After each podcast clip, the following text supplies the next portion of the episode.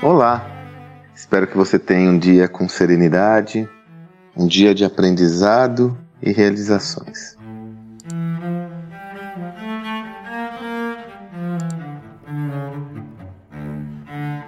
Já comentei aqui num dos áudios anteriores uma conversa muito impactante que tivemos na participação de Walter Longo em um dos encontros para os participantes das nossas imersões. Um dos conceitos que o Walter trouxe, eu me aprofundei sobre esse conceito, muito interessante, tem correlação direta com uma realidade que todos nós estamos passando hoje, e por isso é tão importante refletirmos sobre ela.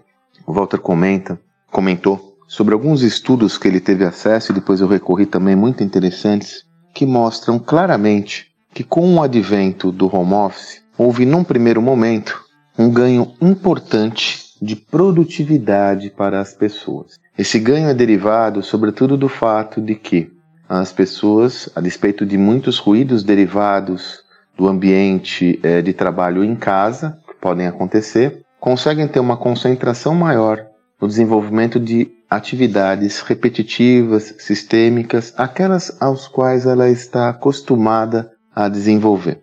Além disso, a diminuição do tempo de deslocamento tem um impacto importante também no tempo de trabalho, no tempo destinado ao trabalho. Porém, outras pesquisas têm sido apresentadas mais recentemente que mostram, pesquisas e estudos, inclusive alguns é, empíricos, que mostram que há uma consequência que pode ser deletéria, sobretudo no mundo atual, que é o seguinte: existe o risco de termos uma diminuição no fluxo da formação do pensamento original, ou seja, da criatividade e originalidade. A tese é a seguinte: o pensamento original e criativo, para que ele floresça, ele demanda um esforço cognitivo do indivíduo na busca por referências, mas ele também é derivado de um fator fundamental que hoje está em risco, com a virtualização do trabalho,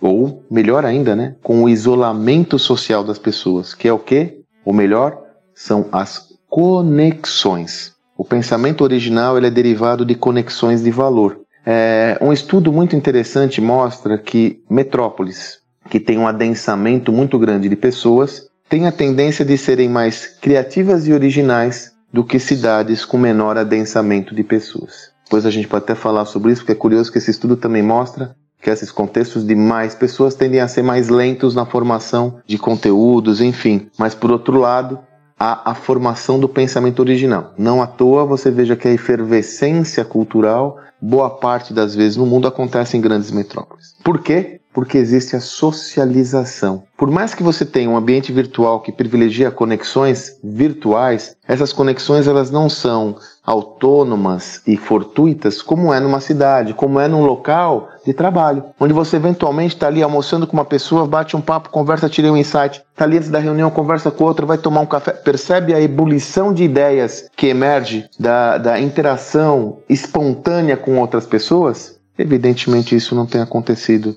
no mundo, no, sobretudo com a virtualização do trabalho e principalmente com o isolamento social.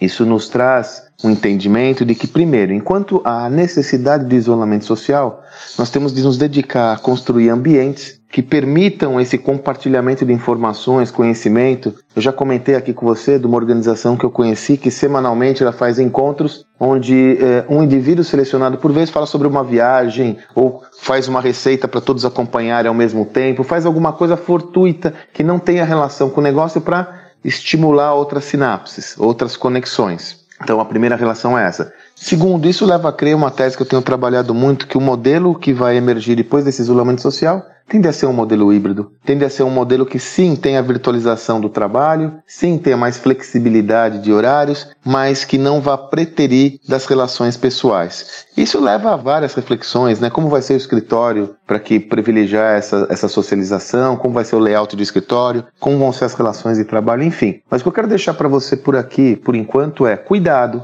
né? Se você deseja fortalecer e criar conexões eh, originais, ou melhor, pensamento original, tem que se dedicar a outro tipo de conexão que não aquelas que são destinadas exclusivamente às tarefas a serem realizadas no seu projeto. Criar contexto é fundamental para gerar criatividade.